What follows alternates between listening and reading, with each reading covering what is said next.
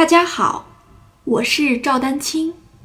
二零二二年二胡公益课已开启，获取公益课视频，请添加我的微信号 y i n y u e d a n q i n g，即音乐丹青的全拼小写字母。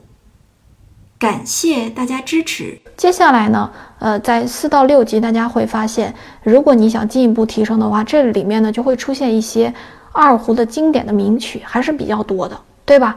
好，那么我们来说一下基本的技术。那当你会了这个，比如说长弓之后，大家看啊。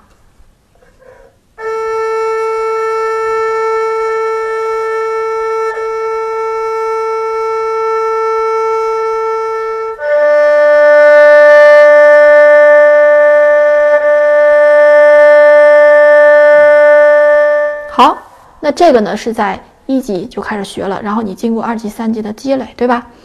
那我想说，那这个东西怎么细化？大家想一想，怎么细化？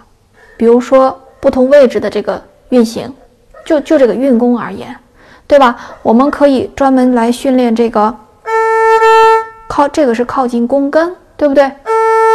使得音色更加的好听。啊，关于音色这件事儿，我一会儿也要说。虽然大纲里面没有直接写出来，但是音色是在中级阶段大家要注意的一个非常重要的点啊。就初级的话，你先能拉响声，对不对？但是呢，可能啊，我说的是可能谈不上很好听。那么我们在中级阶段要解决的这个问题呢，就是为什么要细化？细化技术使它的音乐更加的好听。那更加的好听，比如说这里面就有这个音色的问题，对吧？我们在呃训练一些这个段落的这个这个片，就是这个范围的运弓，还有这个范围的运弓，对吧？呃，学稍微学过一点二胡的同学，或者你现在就正处于这个中中级阶段的，你会发现这个弓根和弓尖其实是比较难控制的。那么我们就要进一步的练习，对吧？那比如说，还有什么呢？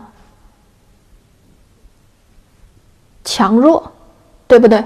那同样演奏一个一、二、三、四，一、二、三、四和一、二、三、四，一、二、三、四。那很显然，第二次的。就要更弱一点。练习这样的目的呢，就是我们在曲子当中它是有强弱起伏的。我们毕竟要演奏赛马啊、良宵啊这些，嗯，你说大致的谱面拉下来，其实对于很多人其实都没有大的问题，对吧？我我上节课也说了，初级阶段你基本上就解决了这个识谱的问题。但是你要做出来一些强弱起伏的话，那涉及到力度的控制、速度的控制，对吧？这个都是非常重要的，啊，那还有什么呢？音头，对不对？大家发现了，其实我刚才加了一点音头，就是你这么来演奏，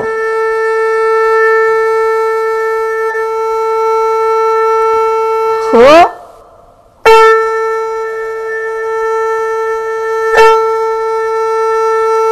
这么来演奏。效果就是不一样的。